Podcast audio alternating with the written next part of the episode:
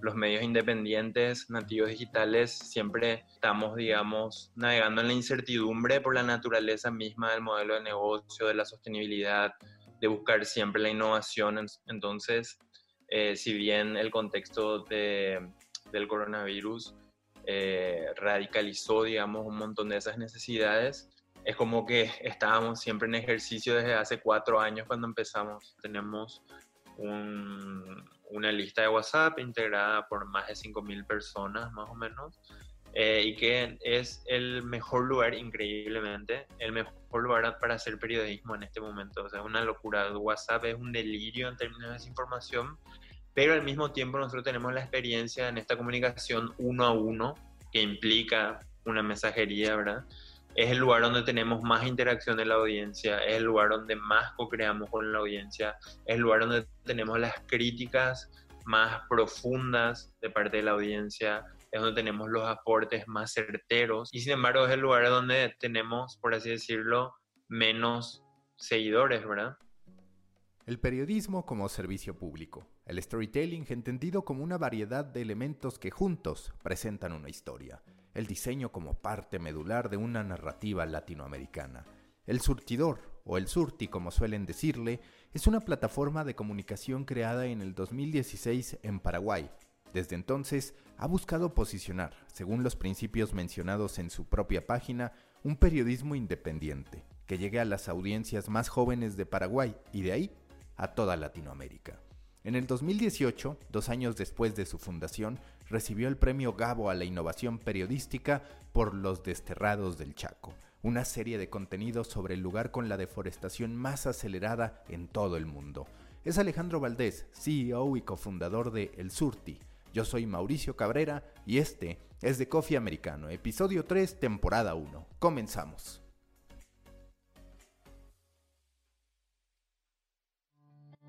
Aquí comienza The Coffee Americano. Grandes historias para grandes storytellers. Un podcast continental sobre medios, historias, marketing y contenido con el sabor de Storybaker por Mauricio Cabrera. The Coffee Americano con Alejandro Valdés, CEO y fundador también del Surtidor de Paraguay. Alejandro, gracias por estar conmigo en una coyuntura que sin duda es desafiante para los medios de comunicación y en particular para los de nueva generación. Si tú puedes explicar cuál es el presente del surtidor ante esta pandemia y también en el antes y durante y posterior a lo que estamos viviendo. Bueno, hola Mauricio, un gusto estar acá, eh, tomarnos este tiempo para conversar sobre medios en, un contexto tan particular, así como decís. Eh, un saludo también para la audiencia, para la gente que escucha el podcast. Es un momento definitorio realmente en, todos los aspectos de la vida, ¿verdad? No hace, no hace falta, digamos, entrar en detalles en eso porque todo creo que lo estamos viviendo en nuestros cuerpos, en nuestros trabajos, eh, en los cambios de las costumbres y cosas que dábamos por sentado.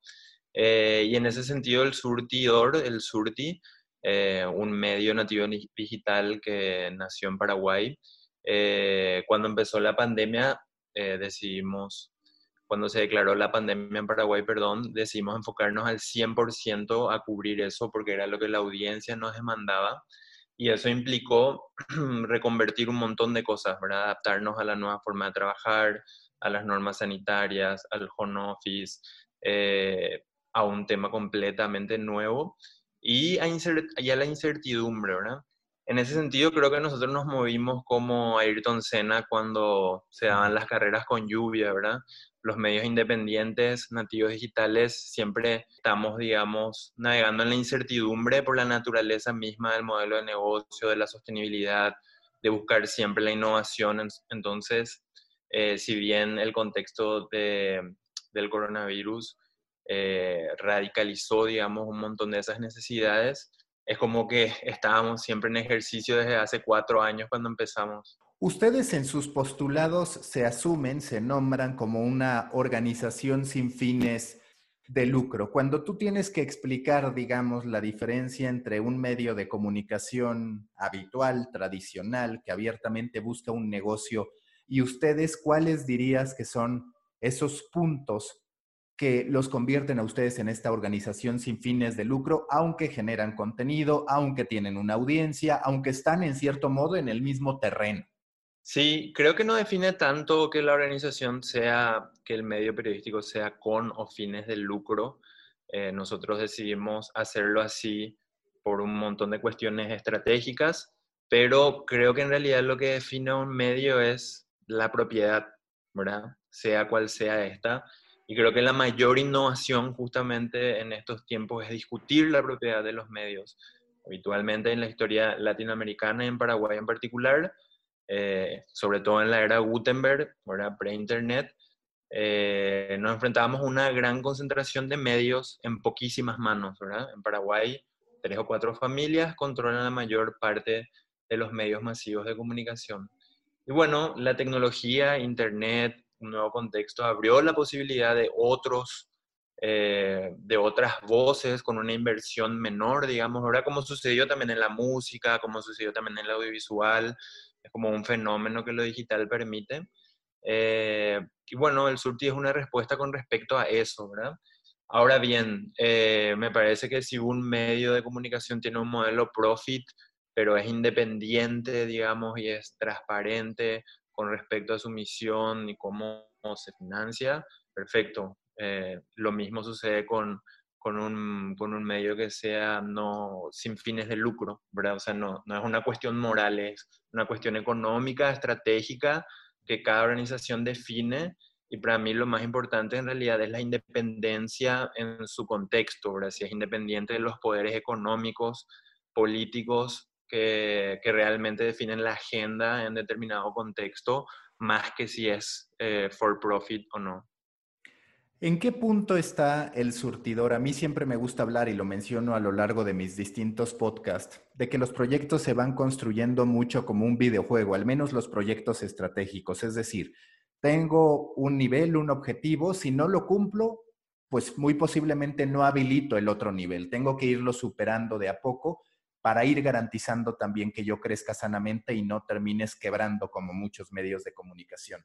Tú digamos qué niveles o qué objetivos consideras que ha superado el surtidor a lo largo de su existencia y con qué desafíos. El surtidor nació con el objetivo de, de, parte de los fundadores de que se vuelva nuestra forma de vida, digamos, nuestro, nuestro sustento. Ese fue como el primer objetivo porque todos veníamos de experiencias de medios alternativos, independientes, digamos, eh, que, que, fueron interesantes, pero que tuvieron el límite en el momento de la sostenibilidad, ¿verdad? Ninguno tenía como un modelo claro, ni aspiraba directamente a, a hacerlo, estaban un poco más cercanos a la militancia. Entonces, eso hacía que también la calidad del periodismo sea limitada, digamos, si uno hace periodismo en su tiempo libre, eh, probablemente tampoco haga eh, un buen trabajo por más buenas intenciones que tengan, ¿verdad? Y nosotros identificamos eso. Entonces, cuando en el contexto de hace cinco años atrás en Paraguay eh, aumentaba la cantidad de, de, móviles conectados a Internet, vimos una oportunidad, pero dijimos, tenemos, lo primero que tenemos que hacer en relación a las experiencias donde venimos es lograr la sostenibilidad, ¿verdad? Y sabíamos que nosotros teníamos cierto tiempo y ciertos conocimientos para invertir eh, y no mucho más que eso, y empezamos a trabajar, pero dijimos, si esto de acá a 18 meses no empieza a funcionar, bueno, va a ser un buen experimento y vamos a empezar otra cosa, ¿verdad? Entonces el primer objetivo fue ese, ¿verdad? De hecho, eh, el primer logro fue que una persona cobre medio tiempo eh, en el surti y así, ¿verdad? Fuimos escalando, después todo el equipo, después las cinco personas 100% del tiempo, después tener infraestructura, después formalizar esa estructura, ¿verdad? Fue ahí cuando definimos hacerlo sin fines de lucro. Después, digamos, todo este proceso, todos estos hitos siempre, y una característica creo que nuestro trabajo es primero que venimos de backgrounds diferentes, no somos todos periodistas. Entonces nos, nos permitió traer un montón de herramientas metodológicas a la mesa para estar siempre trabajando y pensando y reflexionando sobre nuestro proceso y ir tomando decisiones e ir descartando iniciativas, asumiendo otras, eh, siempre teniendo en cuenta, leyendo el contexto y tratando de escuchar a la audiencia. Entonces, en términos periodísticos, lo mismo, empezamos con un simple JPG publicado una vez a la semana y ahora estamos exportando o fuimos exportando ese modelo, digamos, de, de, hacer periodismo visual a otros formatos como el storytelling, que fue el formato que ganó el Gabo, o como el podcast, o como los reportajes visuales, digamos, fuimos eh, ampliando eh, y explorando siempre distintos formatos para buscar servir a la audiencia, ¿verdad? Y ahora estamos en un momento en donde estamos tratando de pasar a, digamos, a un formato de sostenibilidad mucho más basado en la audiencia, digamos, ¿verdad? Eh, que esté basado en la comunidad, eh, que nos garantice mayor independencia. Y ese, digamos, es la, siguiente meta y cómo creemos que eso se logra haciendo el mejor periodismo posible. Es como un, un círculo virtuoso, ¿verdad? Con buen periodismo se logra mayor financiación de una comunidad porque esa comunidad entiende que es relevante para su vida y, digamos, un medio al estar sostenido por una comunidad también puede hacer mejor periodismo, ¿verdad? Entonces nosotros tratamos de generar ese círculo eh, virtuoso haciendo lo que sabemos hacer, estupendo periodismo, ¿verdad? Y ahora estamos explorando eh, distintas maneras de diversificar los ingresos para que eh, ese buen periodismo que hacemos tenga más recursos para llegar a, a la audiencia a la que queremos llegar con la mejor calidad posible. Cuando uno piensa en sustentarse con la audiencia, pues de manera natural tienes que trabajar en un funnel de conversión. No se trata de decir, ah, o al menos desde mi perspectiva, voy a cerrar por completo todo lo que antes yo te daba en redes sociales para que ahora tengas que pagar por él. En cierto modo es también un llamado a hacer más, porque necesitas un contenido que atrape, digamos, que provoque un interés a tu marca y que de ahí derive en una suscripción a cambio de que le des un producto adicional. ¿Tú qué visualizas hablando del Surti, que tiene mucho trabajo en materia de ilustración, en materia de audio, mucho trabajo gráfico en términos generales, ¿qué visualizas que se le puede dar adicional o cuáles son sus planes a ese respecto para decir, todo esto que a la gente ya le gusta, pero que durante mucho tiempo le he dado gratuito, lo voy a complementar con esto o si el plan es más bien empezar a cerrar ciertas llaves de lo que hoy ya se hace? No, nosotros estamos pensando en un modelo de membresía más que de suscripción. Hay como una diferencia esencial que en la suscripción es un intercambio ¿verdad? de valores por contenido o por cierta promesa, así como decías, eh, abrir un paywall o contenido exclusivo, digamos. Nosotros estamos más bien pensando en un modelo de membresía que implica una mayor identificación eh, con el medio, un trabajo más cercano, implica voz en el proyecto, eh, implica, digamos, una atención más cercana. Esos son los objetivos. Ahora estamos viendo cómo demonios se hace eso en términos prácticos, ¿verdad? Eh, porque tenemos diferentes experimentos que nos hacen pensar hacia dónde tenemos que ir, pero lo estamos haciendo, digamos, paso por paso, testeando y testeando eh, porque, claro, el modelo del Surti es muy particular, ¿verdad? Está, el contenido está libre en todos lados y de eso se trata. Entonces, lo que nosotros queremos es sumar a los miembros para que eso siempre siga siendo libre y llegue a las personas que tienen que llegar en un contexto particular como es el Paraguay, ¿verdad?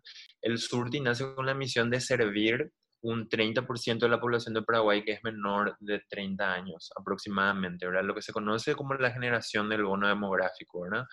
Eh, eso implica que Paraguay está en un momento donde gran parte de la población es joven, por lo tanto es positivo, digamos, para distintos aspectos de la economía y demás. Sin embargo, la realidad es que no se invierte eh, en, este, en este grupo como se debiera Aún así, este grupo es definitorio, entonces nosotros queremos ofrecerle información que pueda ayudar a tomar esas decisiones que van a construir, digamos, el futuro de nuestra sociedad. Y nosotros queremos sumarle a esa misión a los miembros, garantizar que esa generación esté lo suficientemente informada porque es la generación que va a liderar, que ya está liderando de hecho, en diferentes aspectos, en términos de movimientos estudiantiles, en movimientos de base, eh, en movimientos de identidad, en movimientos políticos, en organizaciones sociales.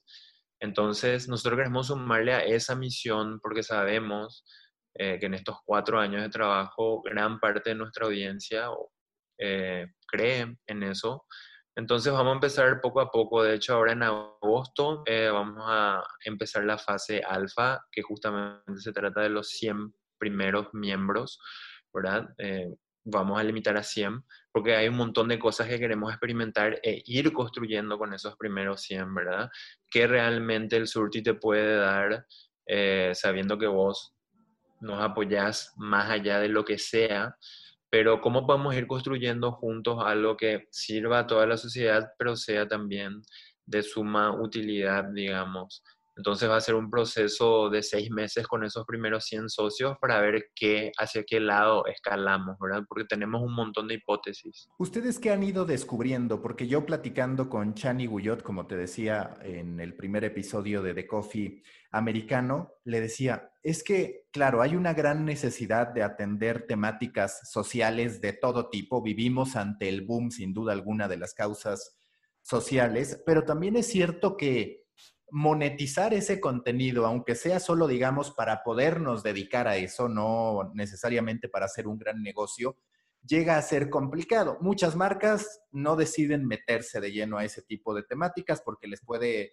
generar algún tipo de conflicto con alguno de los sectores que no estén de acuerdo o simple y sencillamente no quieren meterse en polémicas. Por el otro, pues muchas veces las cuestiones sociales también cuestionan a los gobiernos. Entonces, pensar en una inversión gubernamental llega a ser complicado. ¿Ustedes cómo han intentado encontrar, comprendiendo también que pues quizás por eso van directamente con la audiencia, pero hasta antes de esta decisión, cómo se iban haciendo de recursos para poder hacer este periodismo, para poder sobrevivir y para seguir fieles a su causa, que pasa mucho por explicar lo que está ocurriendo y atender esas causas sociales. Exacto, sí, así como te conté un poco, un poco más adelante, nosotros pensamos como, como bootstrapping, ¿verdad? Eh, ofreciendo nuestro tiempo libre y nuestra técnica eh, en los primeros días para apostar a, una idea, a un proyecto que fue yendo eso, como te dije, paso a paso, iteración a iteración, ¿verdad? Probamos un JPG una semana y así, digamos, entendiendo de poder ir construyendo sobre pruebas reales con la, con la audiencia. Y a partir de ahí eh, fuimos primero financiando el proyecto con nuestro propio trabajo. Nosotros teníamos con uno de los fundadores, Juan Cailborn, un estudio de diseño. Entonces decidimos que gran parte de las ganancias de los trabajos que hacíamos íbamos a invertir en el nacimiento de este proyecto porque considerábamos necesario. Y entonces Juan y yo fuimos llevando en paralelo nuestro estudio de diseño a, a medida que se iba eh, el surti iba naciendo, iba ganando audiencias, iba volviendo relevante. Eh, y en paralelo nosotros buscábamos diferentes formas de sostenibilidad, ¿verdad? Y encontramos que, por ejemplo, las inversiones de impacto, hay muchísimas organizaciones que están invirtiendo en fortalecer medios independientes en un momento en que, digamos, Exactamente, los medios de comunicación están en crisis, ¿verdad? Se están buscando nuevos modelos de sostenibilidad. Entonces el Surti ha recibido inversiones justamente para buscar modelos de sostenibilidad basadas en la audiencia y en la comunidad, digamos, ¿verdad? Porque es uno de los grandes desafíos del panorama de medios actual. Entonces esa es otra fuente de ingresos. Después también nos asociamos con otras organizaciones, think tanks o gente que está realizando investigaciones para realizar proyectos juntos. Esto quizás no necesariamente implica ingresos directamente monetarios, pero sí la producción de contenido que genera valor a la audiencia, por ejemplo, ¿verdad?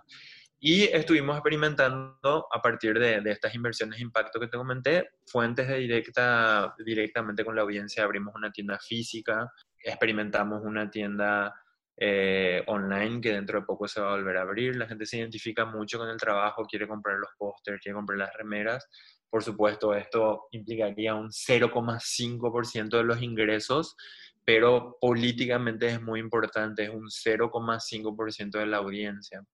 Eh, después también experimentamos procesos de crowdfunding, experimentamos una revista impresa, digamos, fueron cosas que nos van llevando y entendemos que tenemos que apostar a un modelo de membresía, pero no solamente a eso, hay que diversificar los fondos en todo sentido y también conociendo a nuestra audiencia, sabemos que hay parte de nuestra audiencia que está lo suficientemente comprometida para ser miembro, pero sabemos que hay otras que no, ¿verdad? Y hay diferentes formas, esperamos encontrar diferentes formas de generar una sostenibilidad a partir de eso. Y finalmente lo que decías vos con respecto al tema de tratar causas polémicas, por así decirlo, ¿verdad? Nosotros pensamos que ahí está el valor justamente del surti, ¿verdad? En, en un momento que se habla de, qué sé yo, realidades alternativas, fake news, infodemia, eh, el surti está ahí para buscar eso que se quiere ocultar, esos problemas que el poder local quiere ocultar, esas soluciones posibles a ese problema que el poder local quiere ocultar también, ¿verdad? Porque implicaría un cambio en el statu quo.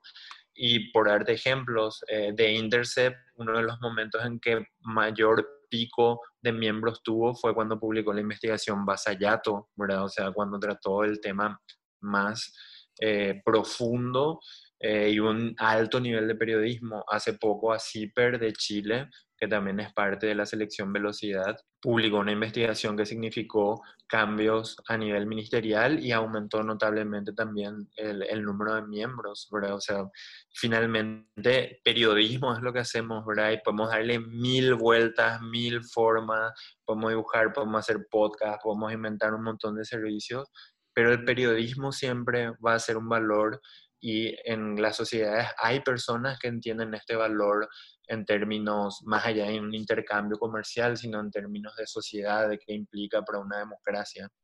El Surti para ti ya logró ser regional porque yo he visto pues en sus principios y demás cómo se asumen como un jugador que puede contribuir a que a Latinoamérica le vaya mejor. Sabemos que es siempre una región supuestamente en vías de desarrollo, pero que nunca llega a ese desarrollo. Entonces es una especie de contradicción en la que vivimos ese camino hacia la regionalización percibes que se está logrando o digamos que ahorita están fortaleciendo mucho su presencia en Paraguay, que ya de por sí tiene muchísimo mérito para después empezar a exportar eso?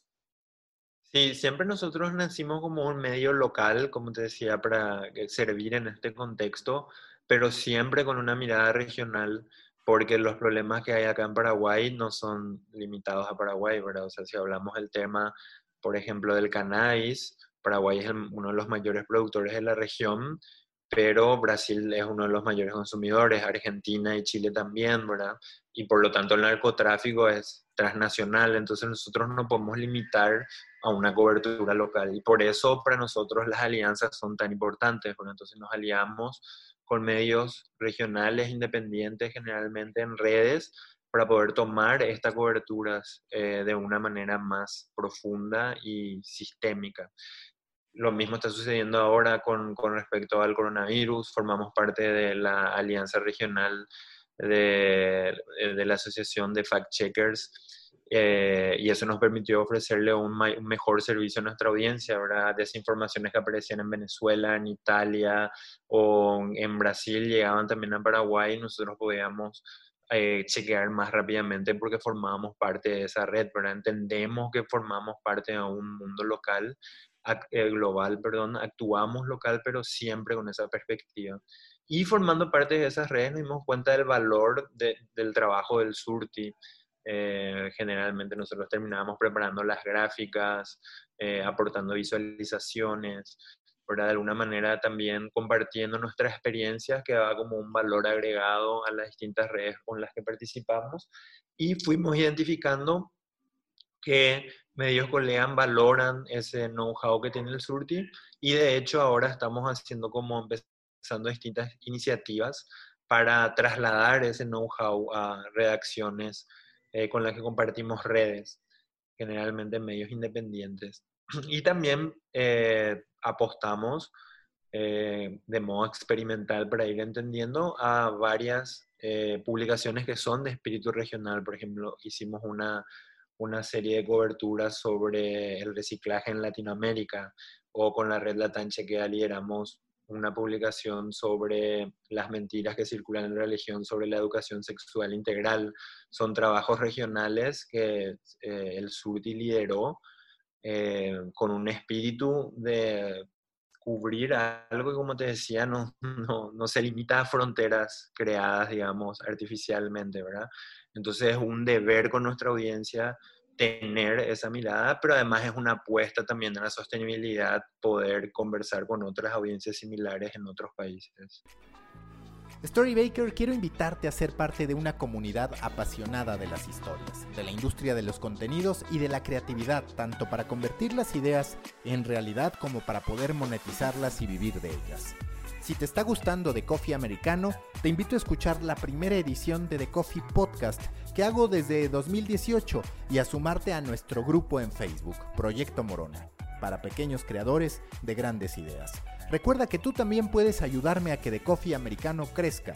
Una forma muy efectiva de hacerlo es compartiendo en Instagram Stories y otras redes que estás escuchando este podcast. Gracias por ayudarme a contar grandes historias. Continuamos con The Coffee Americano.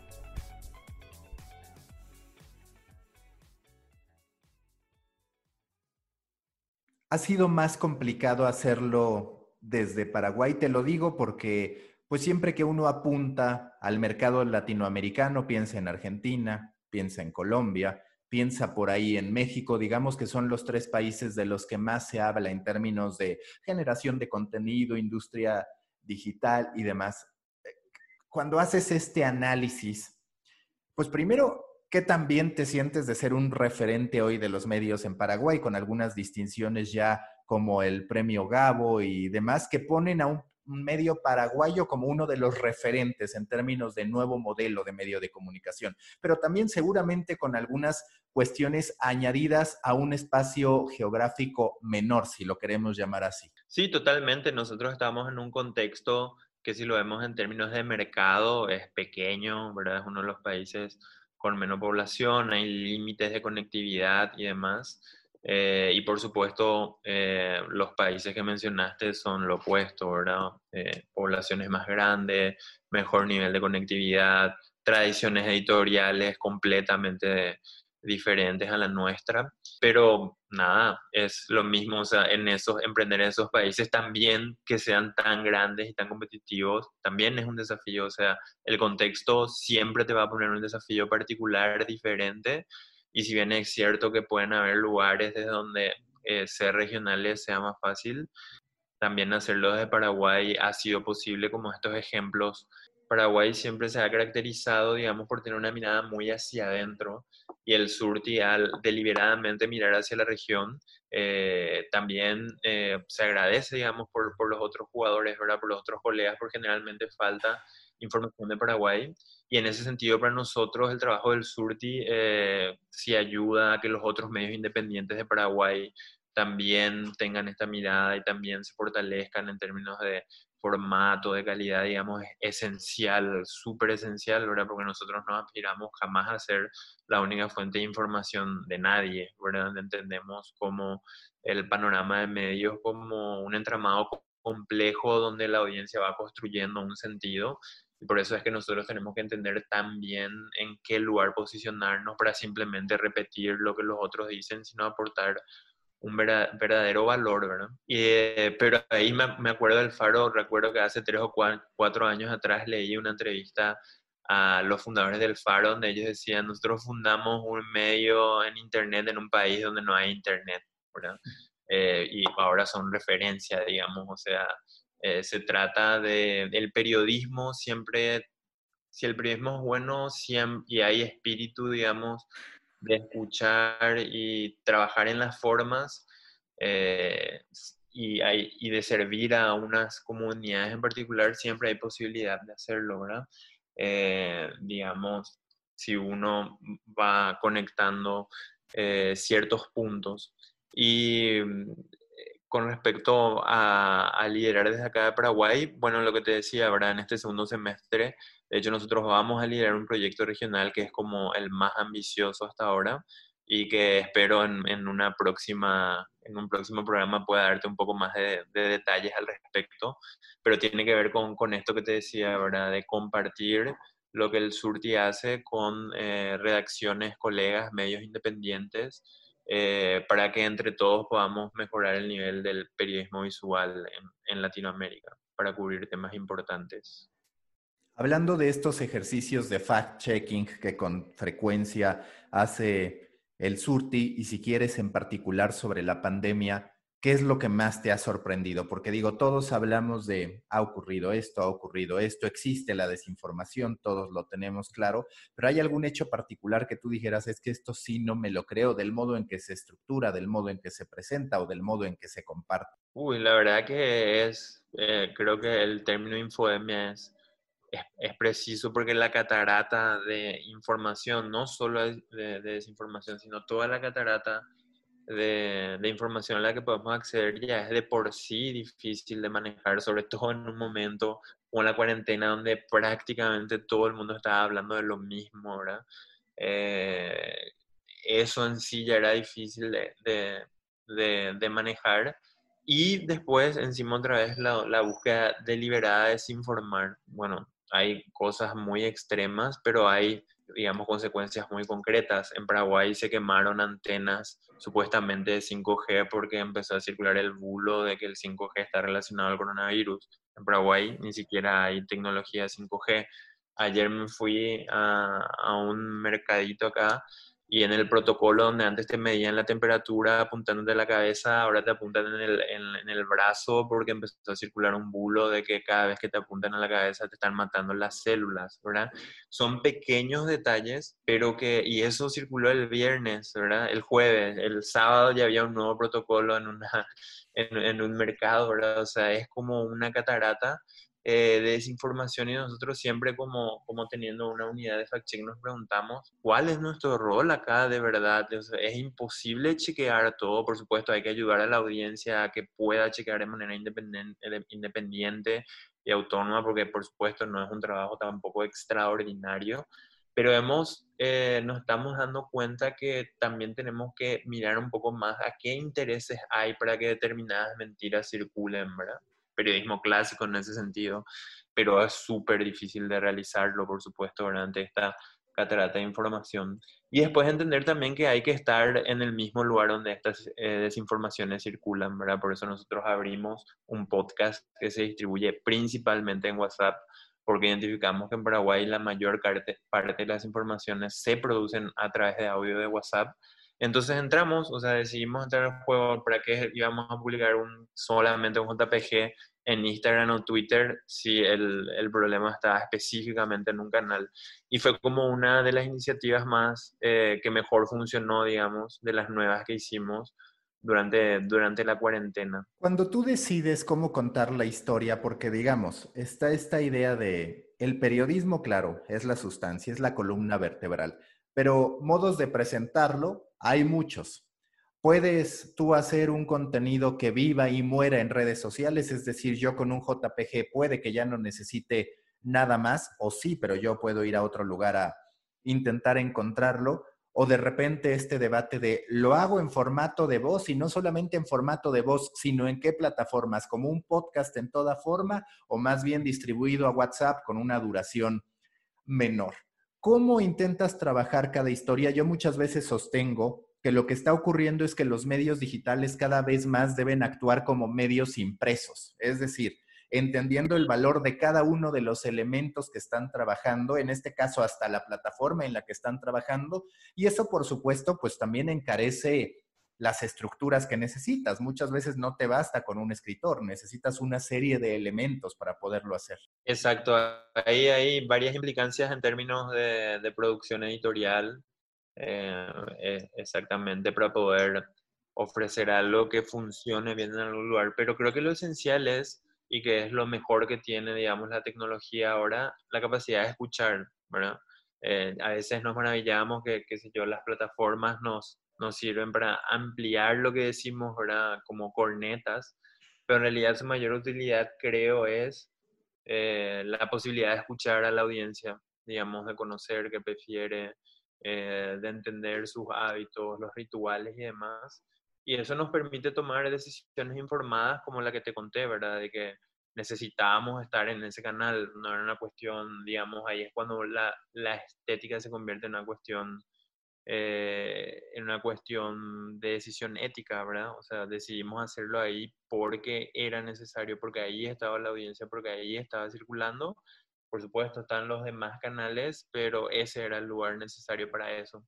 Eh, y bueno, y eso, cuando ahí está después la capacidad del equipo de organizarse para poder cumplir eso, digamos, la capacidad de adaptación, de pivotear, porque nosotros estábamos haciendo un podcast una vez al mes y después de repente en la cuarentena pasamos a hacerlo diariamente.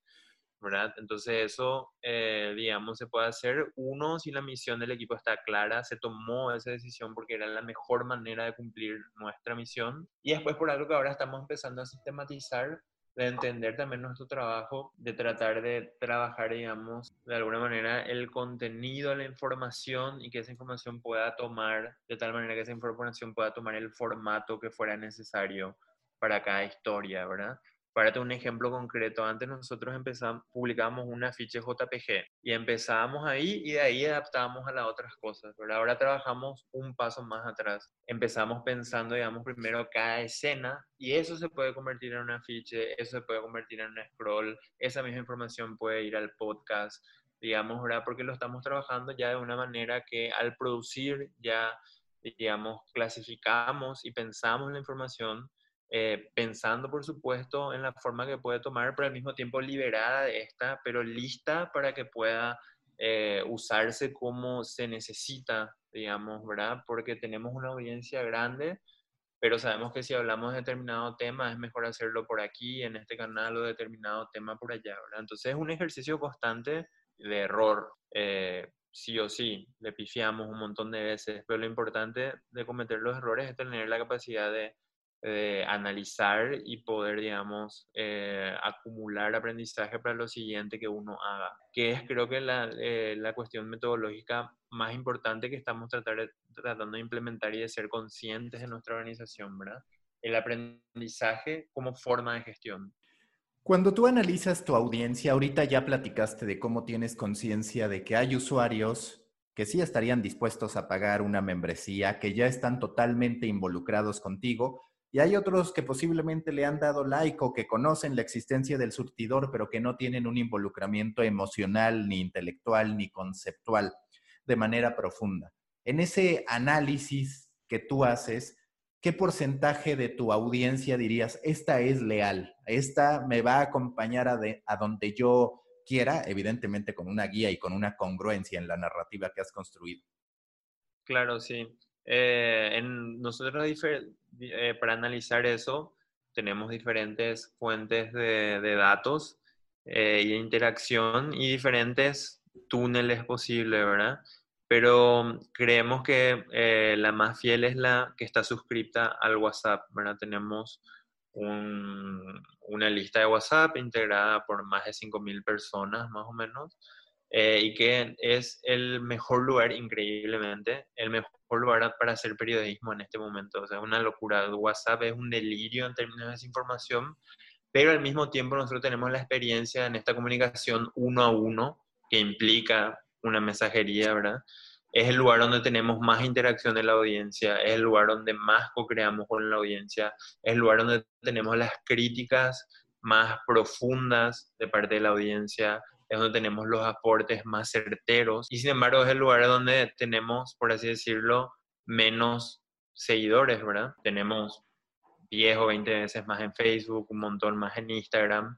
Sin embargo, justamente eh, están en esa lista porque son los más, a los que más el, el, el surti le está sirviendo, porque son los que más nos interés, eh, los que más interés demuestran en nosotros. Y creemos nosotros que eh, el valor, más allá de que ellos puedan ser suscriptores o miembros o no, ¿verdad?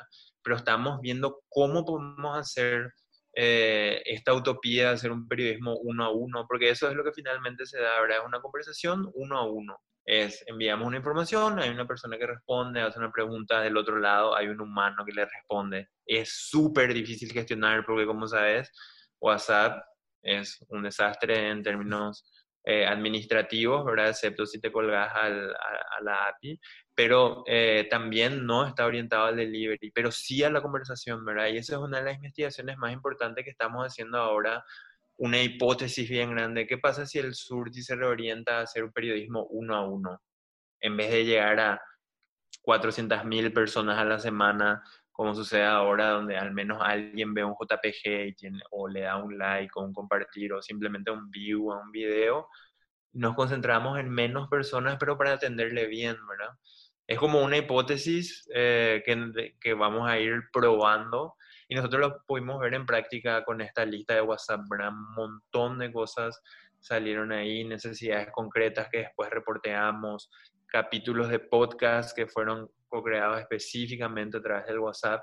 Y sí, es una manera que la gente tiene para acceder, claro, es, tienen datos gratis, qué sé yo, todo lo que vos quieras, pero está también en el elemento de la conversación uno a uno, ¿verdad? No hay una audiencia como es comentar, por ejemplo, en Twitter, donde además de comentar estás esperando que ese comentario te sirva como retweet o like porque fuiste o muy irónico o muy certero, qué sé yo.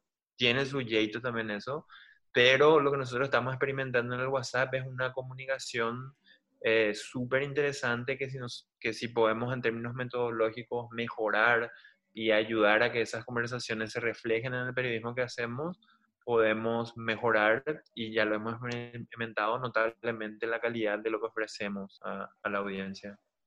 Y que además atiende por completo a que si tú quieres membresías o suscripciones en algún punto tienes que construir esta comunicación. No puedes seguir asumiendo que el que vio tu arte, que ni siquiera sabes realmente si se interesó en él o no, o si se detuvo más de un segundo en él o no, eh, va a estar contigo. A mí me pasó, por ejemplo, con Juan Fútbol, que nosotros teníamos 5 millones de likes en Facebook. Un día lanzamos una playera y habremos vendido 7. Lanzamos un libro y habremos, habremos vendido 100. Es decir, el porcentaje de conversión en esas plataformas sociales puede ser bajísimo, a diferencia de un newsletter, a diferencia de el propio WhatsApp y demás.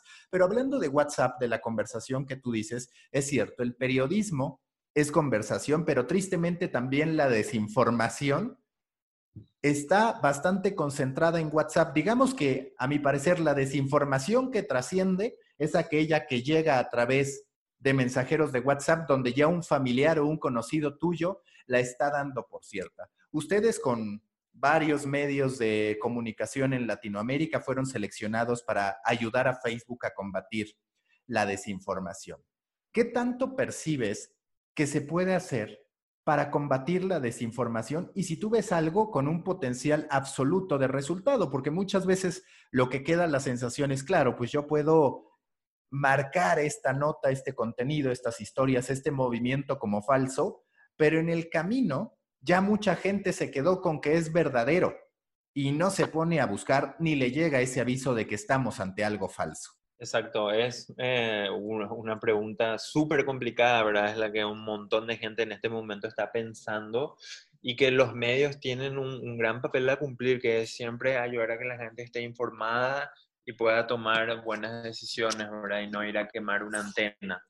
Pero tampoco podemos, eh, o sea, eh, los medios también tienen un papel limitado en eso, ¿verdad? Ya estamos hablando de una economía que está estructurada de tal manera que se favorezcan estas posiciones extremas o que eh, determinado tipo de información circule, ¿verdad? O sea, tipo las plataformas como Facebook, como Twitter, como Instagram, como cualquiera, tienen incentivos eh, para que, digamos, esto siga funcionando aquí así, ¿verdad? Se están cuestionando ahora bueno, hay un boicot ahora a Facebook, Facebook está prometiendo medidas. El tema es, más allá de los chequeos que los medios puedan hacer en cualquier lugar, en la plataforma, en, en donde sea, en realidad lo que nosotros tenemos que pedir es que esas plataformas sean más transparentes, digamos, porque finalmente son grandes corporaciones de un país determinado eh, que están eh, digamos, tomando decisiones que no muchas veces son controlables, ¿verdad? Y cómo estas decisiones favorecen o no la circulación de determinados tipos de, de, información. Entonces, creo que hay que pensarlo también en términos, o sea, es una cuestión económica, es que estamos en la economía de la atención, estamos en el capitalismo de la vigilancia, los medios tienen que asumir su papel, las organizaciones tienen que asumir su papel, las comunidades, incluso los individuos, pero tenemos que entender también que es, eh, eh, digamos, cómo estas plataformas funcionan. ¿Cuál es tu perspectiva en, digamos, dos posiciones que son contrarias? Una, Twitter flagueando, por decir de alguna manera, marcando algunas advertencias en torno a tweets de Donald Trump. Y por el otro lado, Facebook un poquito más distante, más respetuoso, si lo quieres ver así, de los mensajes que se están haciendo. Ahí entiendo que se trata de una postura 100% personal, pero ¿cuál es, digamos, tu percepción? ¿Debe la plataforma calificar el contenido o debe mantenerse distante entendiendo que pues simplemente está habilitando un foro para que en este caso el presidente del país más poderoso del mundo pueda decir lo que quiera. Exacto. Es una discusión bastante interesante que se está dando ahora. Hay que entender que no es que Twitter empezó a marcar contenido con Donald Trump. Eh, son, digamos, las, las, plataformas lo vienen haciendo más de 20 años atrás, ¿verdad?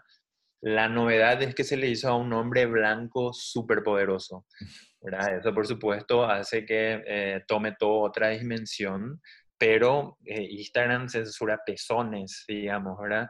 Eh, qué sé yo, en, la misma práctica del surti, a veces justamente informando sobre, por ejemplo, la, lactancia materna, Facebook nos ha imposibilitado, por ejemplo, eh, hacer circular anuncios porque había un pezón, ¿verdad? Una madre alimentando a su hijo, ¿verdad?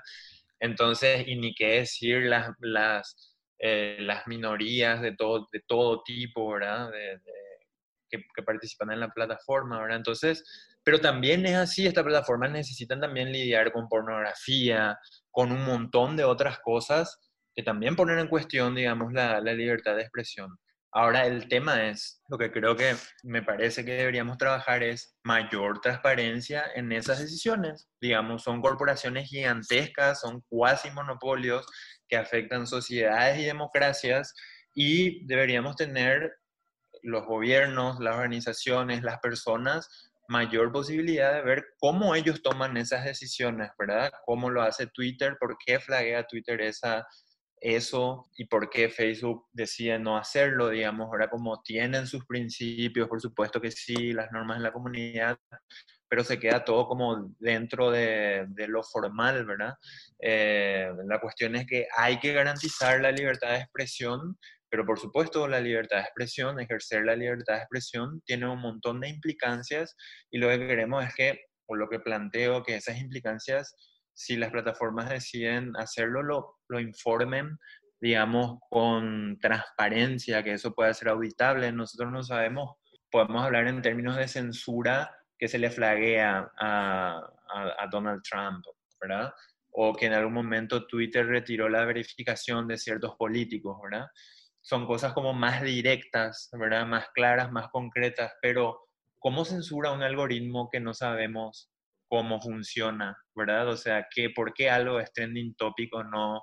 o por qué determinadas cosas llegan a más gente o no. Damos como natural, ¿verdad? Damos que ese algoritmo es justo y neutro, pero finalmente está construido en base a una lógica con intereses comerciales, económicos, eh, políticos, una mirada a la que nosotros tenemos un montón de información, eh, perdón, poquísima información y Facebook cambia dos líneas de código y le deja fuera del negocio a un montón de personas, ¿verdad?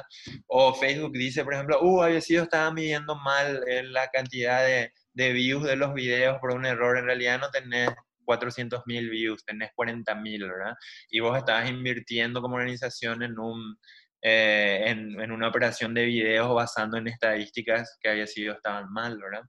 Entonces hay un montón de control más a estas grandes plataformas que se necesitan en términos periodísticos, en términos ciudadanos, y hay que entender, creo, la censura eh, digamos, no como, no solamente como un flagueo, que finalmente no es una censura, es una plataforma decide agregar un comentario por algún motivo, no se deja de circular la información, sino ofrece información contextual de, de, otros mecanismos que son como un poco más oscuros, como los algoritmos. ¿Qué decide Facebook que vaya, que sea más popular o no, bajo qué criterio? Jamás los algoritmos son hechos por humanos finalmente evidentemente necesitamos más transparencia por una cuestión de democracia y por una cuestión de economía, ¿verdad? No puedes cambiar dos líneas de códigos y caer una cantidad de negocios sin hacerlo con transparencia, ¿verdad? Entiendo que hay un montón de esfuerzos de esta plataforma, pero hay organizaciones que trabajan derecho digital que piensan que estos esfuerzos son limitados. Hoy día, ¿cuántas personas integran el SURTI? Hoy el SURTI estamos eh, incluyendo eh, además del equipo periodístico eh, y el equipo administrativo y colaboradores, somos casi 20 personas. ¿Y cuál para ti ha sido el ejercicio más retador que han tenido? Por supuesto, me parece que el que más los hizo trascender a nivel internacional, al menos ante la mirada pública, fue el que les dio el premio Gabo, pero también pues ustedes han estado desarrollando cualquier cantidad de reportes especiales, de storytelling alternativo, experimental. ¿Cuáles dirías tú, para mí estos han sido los que demuestran lo que quiero que sea el Surti, lo que buscamos que transmita y cómo buscamos que trascienda? Finalmente lo que el Surti busca es lograr un impacto en la sociedad, ¿verdad? Nosotros queremos ofrecer información clara, precisa y desafiante para que nuestra audiencia se conecte, se libere un poco del individualismo y se conecte con otras personas y actúe para generar ciertos cambios, ¿verdad? Eh, te voy a dar un ejemplo donde sucedió eso. Eh, hicimos una investigación justamente a partir de la información que nos entregó la audiencia de que había una organización llamada Decisiones, que eh, daba clases y repartía una revista en colegios públicos con información falsa, con fake news sobre educación sexual.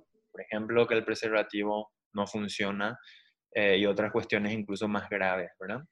Eh, hicimos la investigación, se publicó varias organizaciones, movimientos estudiantiles, padres, eh, empezaron a tomar esa información y a pedir al Ministerio de Educación de Paraguay que por favor eh, dé explicaciones cómo es posible que se esté difundiendo de una manera tan masiva y encima con financiación del Estado, ¿verdad? Porque eso es lo que descubrió la investigación, que recibía eh, financiación del Congreso paraguayo para difundir noticias falsas, poniendo en riesgo la salud de miles de adolescentes.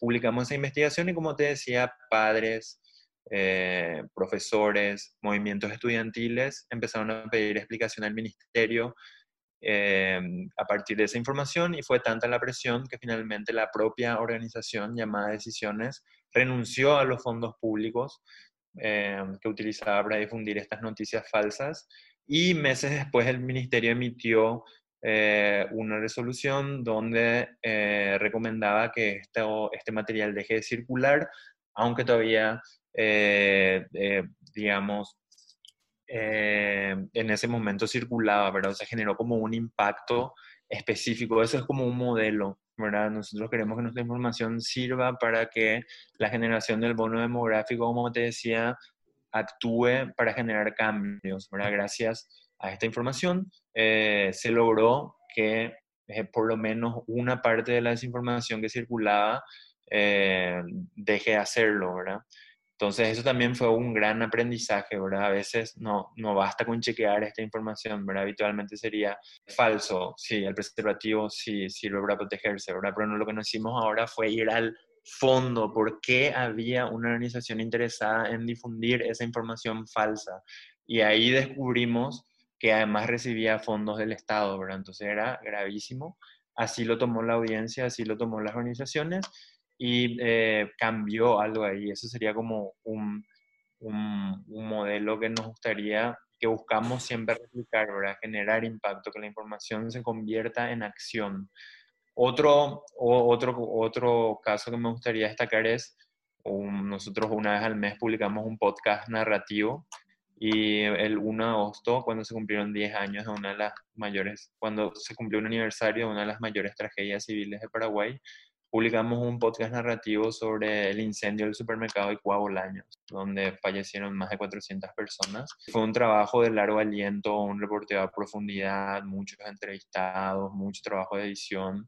Eh, y es un tipo de periodismo que no es de watchdog, ¿verdad? Que no, no es denunciar no es señalar, no es mostrar, no es revelar una verdad, sino se trata más bien de generar un espejo, de mirarnos, de contar una historia que no se cuenta todavía en los colegios, porque es un hecho relativamente contemporáneo y es también mirar en las cosas que le pasan a las personas, no solo los grandes hechos en el Estado, en las empresas, sino contar la historia de los trabajadores, ¿verdad? Porque finalmente el Surti es un medio de trabajadores, ¿verdad? Que es lo que le diferencia de los medios empresariales, eh, que son dueños, digamos, ahora del Surti, nosotros nos identificamos como trabajadores, como una asociación de trabajadores, y por eso es muy importante contar las historias de los trabajadores, ¿verdad?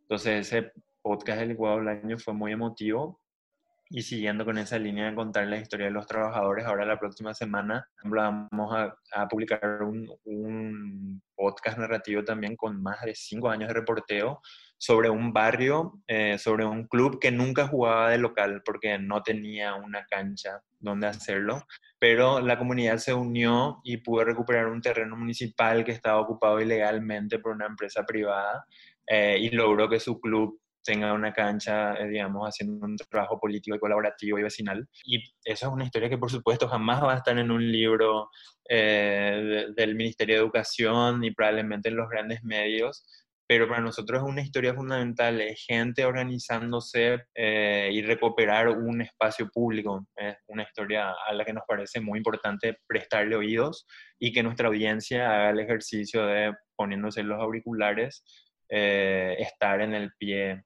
de otras personas. Entonces te di ejemplo, digamos, de esta dualidad. Uno, eh, hacer el trabajo, investigar, revelar, preguntar, señalar y molestar, como tiene que ser todo, todo medio de comunicación o todo buen periodismo. Y por otro lado, escuchar y generar un espacio eh, de, de, empatía. Te quiero preguntar, y me parece que ya más o menos lo respondiste por lo que dijiste en esta respuesta, pero ¿para ti se está acabando la época de los medios empresariales para entrar en lo que yo llamo colectivos, medios colectivos, tú le llamaste como medios de trabajadores, pero cada vez empiezas a ver más, no tanto tristemente todavía en medios de comunicación, pero sí ves que, por ejemplo, una serie de influencers se juntan para ellos crear contenido y estarlo ofreciendo a marcas, llegar a distintas audiencias, a veces sumar esfuerzos. ¿Te parece que ahora va más hacia allá todo? Yo, creador de contenidos, me asocio con otras personas que puedan fortalecerme y yo fortalecerlos a ellos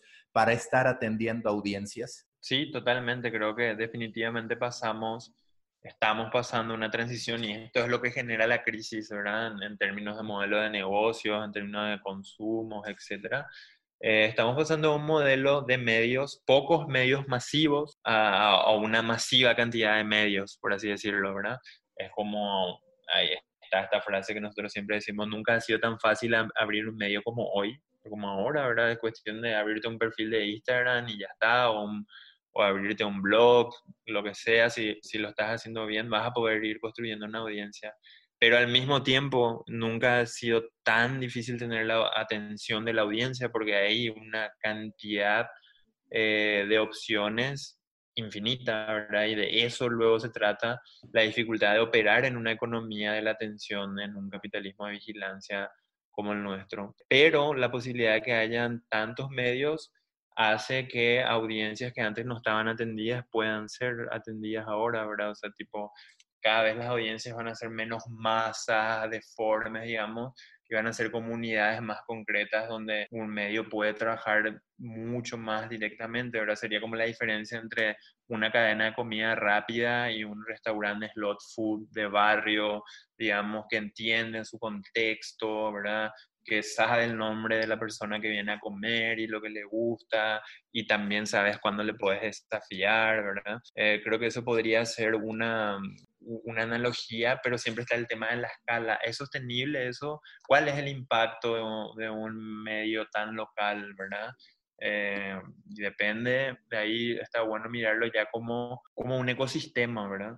antes, digamos, los medios aspiraban a cubrir todo, son como redes gigantes que tienen todas las secciones generalistas, ¿verdad? Ahora me parece que esta posibilidad da de, la posibilidad de conectarnos más directamente con audiencias y poder eh, servir de una manera realmente más cercana. Y que en un episodio justo de The Coffee Mexicano con Sopitas, una persona mexicana que creó un gran medio, hablábamos sobre cómo parece que ha llegado el momento de entender que tal vez nuestro negocio esté bien con 20 personas o con 25, que no necesitamos llegar a 100 y que posiblemente nuestro negocio no va a dar más dinero del que hoy ya nos genera, que se acabó esta imagen que a todos nos tocó en algún momento de estar en un medio de comunicación y en las planeaciones estratégicas de cara al siguiente año, ah, esperamos crecer 20% y en el año 2, 35%. Eso se está terminando. Sí, totalmente. La cuestión ahora es la economía long, long tail, ¿verdad? De, nicho. Y uno, dependiendo de cuál sea su perspectiva, eso puede, lo importante es entender, ¿verdad? Y cómo se funciona para atender a una audiencia, por dar el ejemplo extremo que diste, ¿verdad? De, 20 personas, ¿verdad? Que se lleva a hacer un medio para los 20 trotskistas que viven en, Paraguay, Puede ser muy interesante. Eh, y eso implica un montón de desafíos a nivel de sostenibilidad, pero implica eh, también eh, la, la, posibilidad de, de, hacer otro tipo de periodismo más cercano, ¿verdad? La cuestión es cómo podemos escalar eso para que sea sostenible, es escalable o no, eh, cómo vamos construyendo, hay como varias preguntas, pero creo que está interesante, no solo interesante, es súper necesario explorarlo, digamos, porque definitivamente justamente Facebook, todas las redes sociales se llevan la mayor parte de la torta de la publicidad, ¿verdad? Entonces la publicidad no es una realidad para nadie, ni para el New York Times, digamos, ¿verdad? Eh, porque el New York Times también está pasando sus ingresos directamente de, de la audiencia, ¿verdad? Entonces, eh, hay un montón de preguntas que hacerse, hay un montón de descubrimientos que seguramente van a ir llegando y por eso es tan importante estos espacios donde se comparten las experiencias, eh, proyectos como de Membership eh, Puzzle Project, ¿verdad? Que recopila experiencias, ¿verdad? Porque todo el mundo le está buscando la vuelta, ¿verdad? Eh, exactamente cómo hacer, ¿verdad? Eh, este espíritu de servicio, cómo combinar con eficiencia, con calidad, con impacto, son como distintos botones que hay que ver cómo combinar de acuerdo al contexto particular, ¿verdad? creo que ahí está el desafío y a nosotros eh, nos hemos podido navegar en eso hasta este momento eh, con esta perspectiva que te decía, ¿verdad? Del aprendizaje como, como forma de gestión, ¿verdad?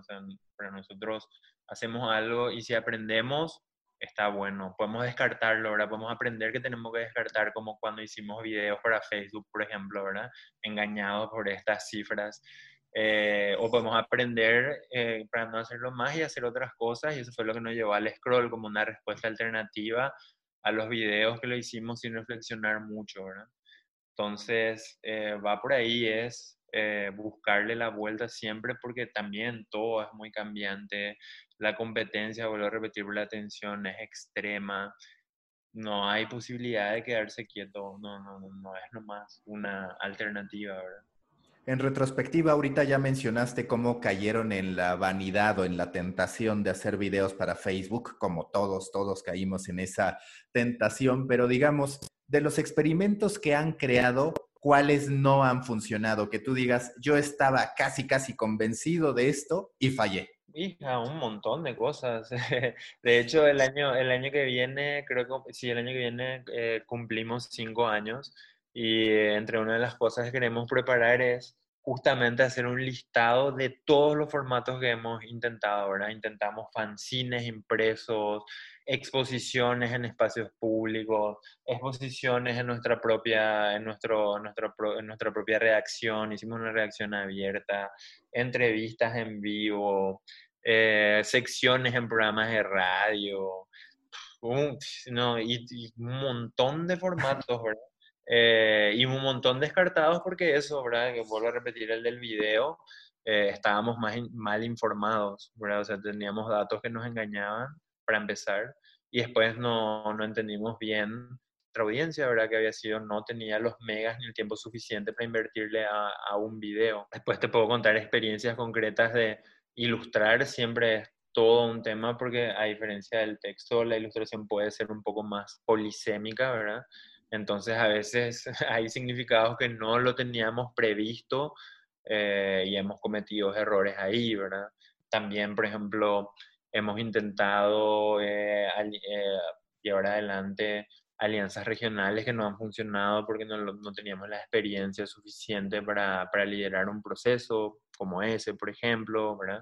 Un montón de cosas que, como te decía, siempre está para saber si funciona o no hay que tener la capacidad de preguntarse eh, y, el espíritu de aprender y de recibir datos que pueden ser masivos como lo que ofrece la plataforma, pero también relacionales, para preguntarle directamente a tu audiencia, eh, recibir información de colegas. Entonces siempre ese es un desafío. Otro desafío, como te decía hace rato, es los chequeos, ¿verdad? Eh, estamos hablando que el poder de justamente las informaciones que son eminentemente emocionales, cuando un ejercicio de fact-checking es eminentemente racional, ¿verdad? Entonces no hay posibilidad de que circulen para nada a la misma velocidad, ¿verdad? Es como, eh, entonces muchas veces nos hemos frustrado, así como vos decías, ¿verdad? Son desinformación, uno saca rápidamente el chequeo, pero lo otro que tiene que ver más con los miedos, con nervios, ¿verdad? Circula una y lo racional, digamos, no, ¿verdad?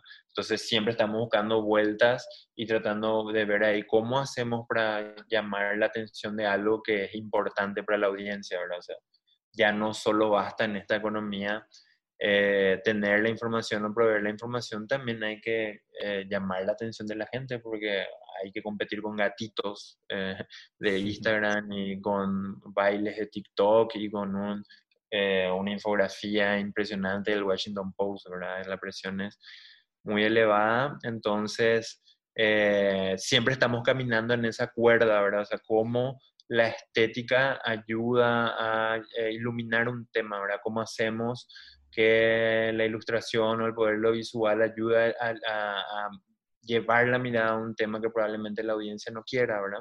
Y ahí hay un montón de posibilidades para cometer error, ¿verdad? O sea, como, eh, como una apuesta estética es ética, ¿verdad? Dentro en, en, términos periodísticos. Pero nosotros queremos jugar eso porque no, no queremos tener una información que se quede, ¿verdad? Que no llegue. Eh, entonces experimentamos y asumimos los errores cuando los cometemos.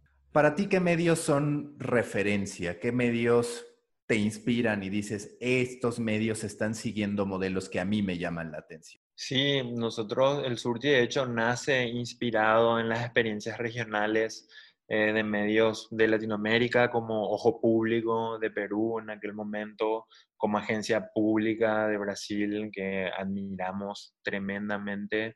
Eh, después fuimos conociendo otras experiencias como por ejemplo en Venezuela, Efecto Cucuyo, eh, el Bus TV, que es una iniciativa justamente que responde a un contexto bastante particular, ¿verdad? que responde eh, y que hace periodismo a pesar de ese contexto. Eh, después, por supuesto, nos influye muchísimo, como decías, redacción, ¿verdad? Con su perspectiva de periodismo de soluciones, con su perspectiva de introducir la mirada de producto en la redacción.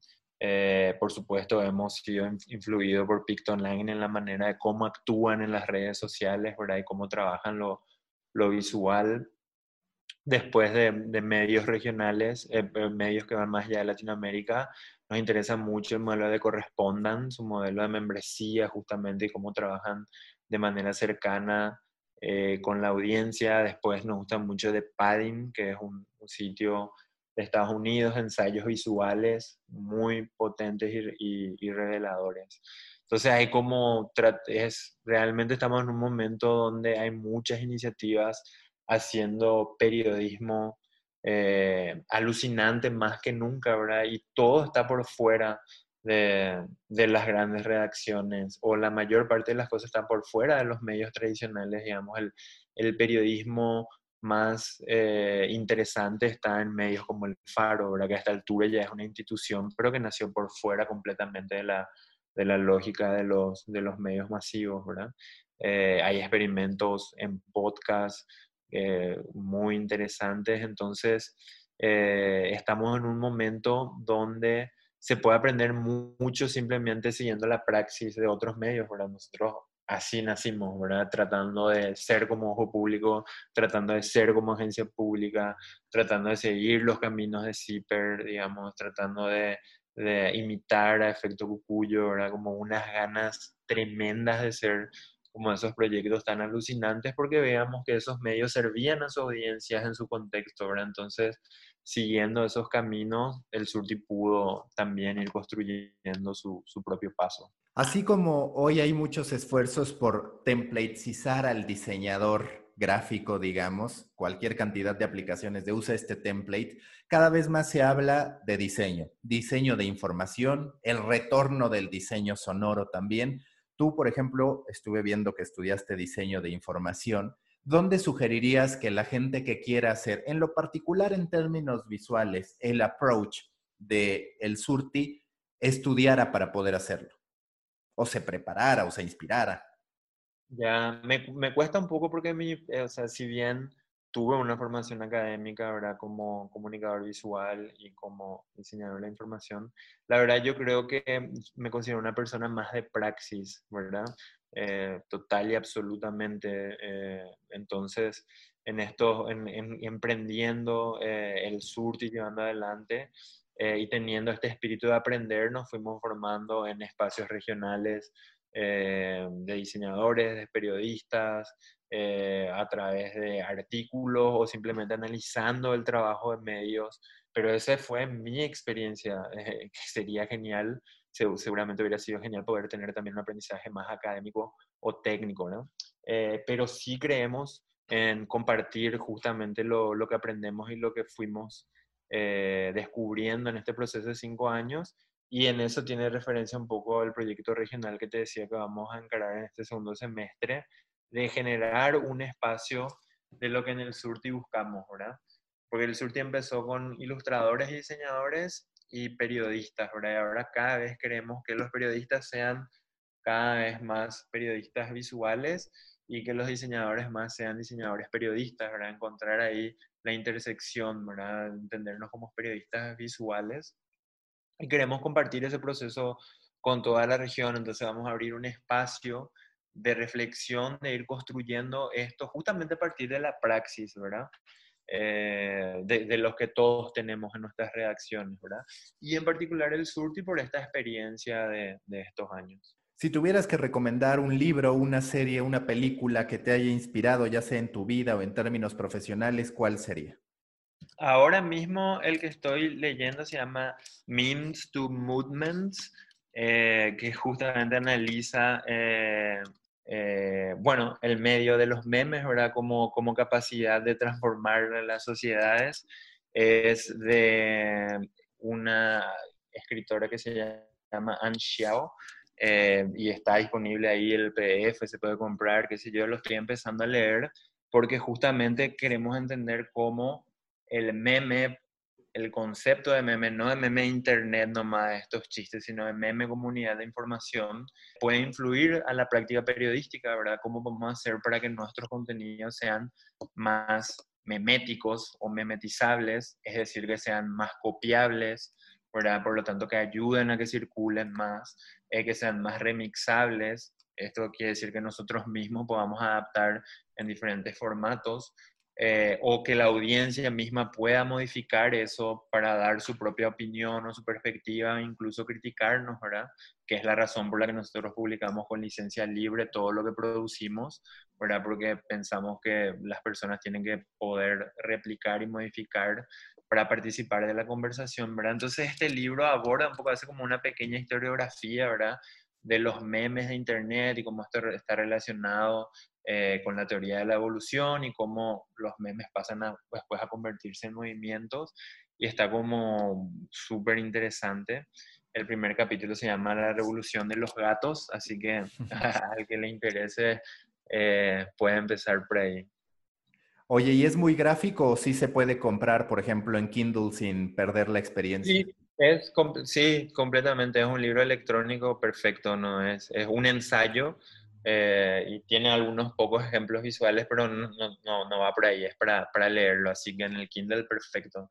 Yo de obsesivo de los libros impresos, hoy me compré el Kindle, leí, después cuando me llegué, ya leí todo, ya, ya, ya, ya me llegó, digamos, el impreso, pero también es un lindo objeto. Oye, Alex, pues muchísimas gracias. La última pregunta de siempre en The Coffee, que a muchos les resulta extraña. Si tú fueras un tipo de café, a partir de tu personalidad, de lo que quieres proyectar, ¿qué café serías? Hija, qué, qué pregunta difícil. es que no soy para nada cafetero, para nada, si bien me gusta. ¿Alguna bebida, alguna bebida entonces con la que sientas que hay un mix entre tu personalidad y ella? Sí, en, en el surti tenemos una regla que es cada vez que uno sale tiene que traer picante, café o alcohol, ¿verdad?